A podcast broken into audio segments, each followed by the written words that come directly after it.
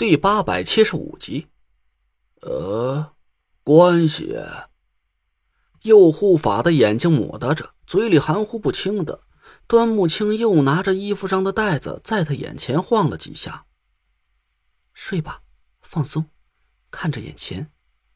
你现在躺在一张很宽很舒服的床上，对，就是二楼的那张。那个男人不是天尊，你才是。那两个女人把你伺候的很舒服，你现在什么都不想，就只想搂着他俩好好睡一觉。袋子停下的时候，你就睡着了。端木清灵的话音刚落，手里的袋子就一下子停了下来。神奇的事就这么发生了。右护法的眼睛突然失去了焦距，他带着一脸猥琐的笑容打起了鼾，嘴角流着一串恶心的哈喇子。我一脸惊喜的看着端木清灵，他没理我，还在全神贯注的盯着右护法的表情变化。我没敢出声，继续看着端木清灵的表演。他看着右护法的眼睛，柔和的声音轻轻响了起来。那两个女人不想和你好，因为你还有很多事情瞒着他们，他们不高兴了。只要你把你知道的都告诉他们，你就能享受到神仙一样的快活了。嗯，我说，我说，宝贝儿，来。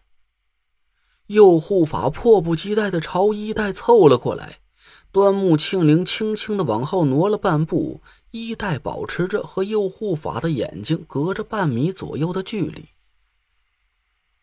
他们在问你话，你要乖乖回答。说吧，你是怎么被人杀死的？我我没死，我活得好好的，宝贝儿，我怎么舍得死啊？还没和你俩，嘿嘿。我真想一泡黄尿把那混蛋给滋醒。端木清灵朝我使了个眼色，意思是这个问题他应该不知道。我无奈的点了点头。示意端木清灵继续问下一个问题。他们又问你话了，你每天晚上都在和谁打电话呀？我，我忘了，想不起来了。哎，宝贝儿，你俩就别问东问西的了，咱赶紧开始练功吧。我皱了皱眉头，看来那个冥想天尊平时行事非常小心谨慎，从来就没和任何人提起过他上线的身份。就连他的右护法都不知道这个袁老板到底是谁。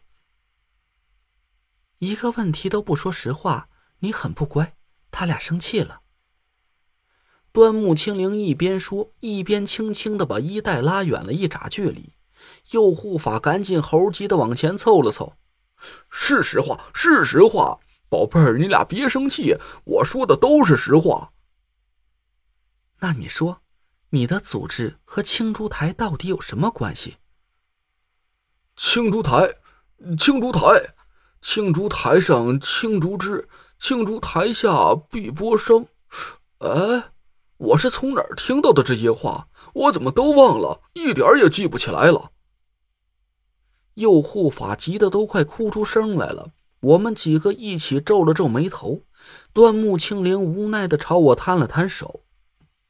我气得都快骂街了，本想从这家伙嘴里抠出点有用的信息，谁知道他却和个二傻子似的，知道的并不比我们几个人多多少。我恨恨的一指头点在右护法的眉心里，他眼神一滞，立马就歪倒在地上昏睡了过去。把那个船工长老提溜过来。王才提着船工长老，像扔一麻袋土豆似的砸在我脚面前。我如法炮制，把船工长老给弄醒。欧阳九哥照例问了他几个问题，端木清灵又在一边不动声色的暗中催眠了他，结果却让我们大失所望。这家伙和右护法一样，都是懵然无知。眼看着时间一分一秒的过去，天边露出了一抹鱼肚白，我有点坐不住了。冥想天尊死了。他的手下却对我想要知道的内情一无所知。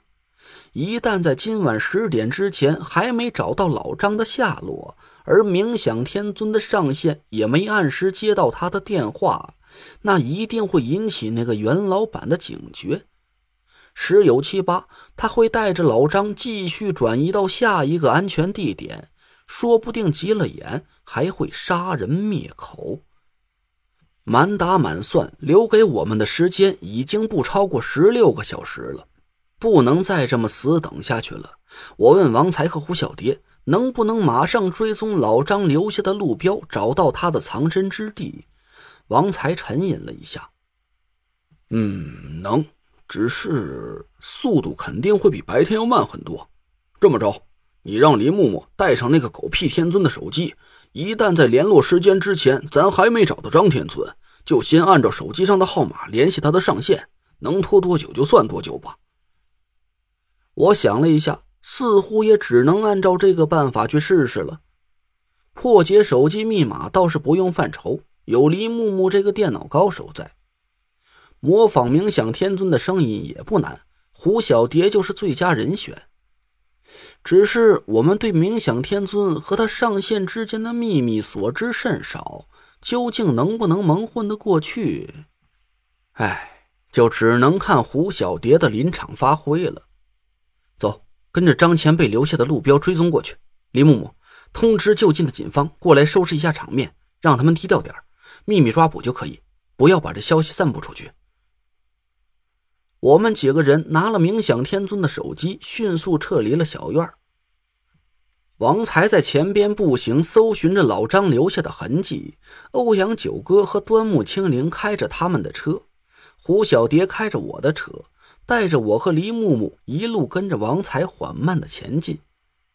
黎木木联络了当地警方，亮明身份，说明情况之后，又马不停蹄的继续尝试联络庄小龙。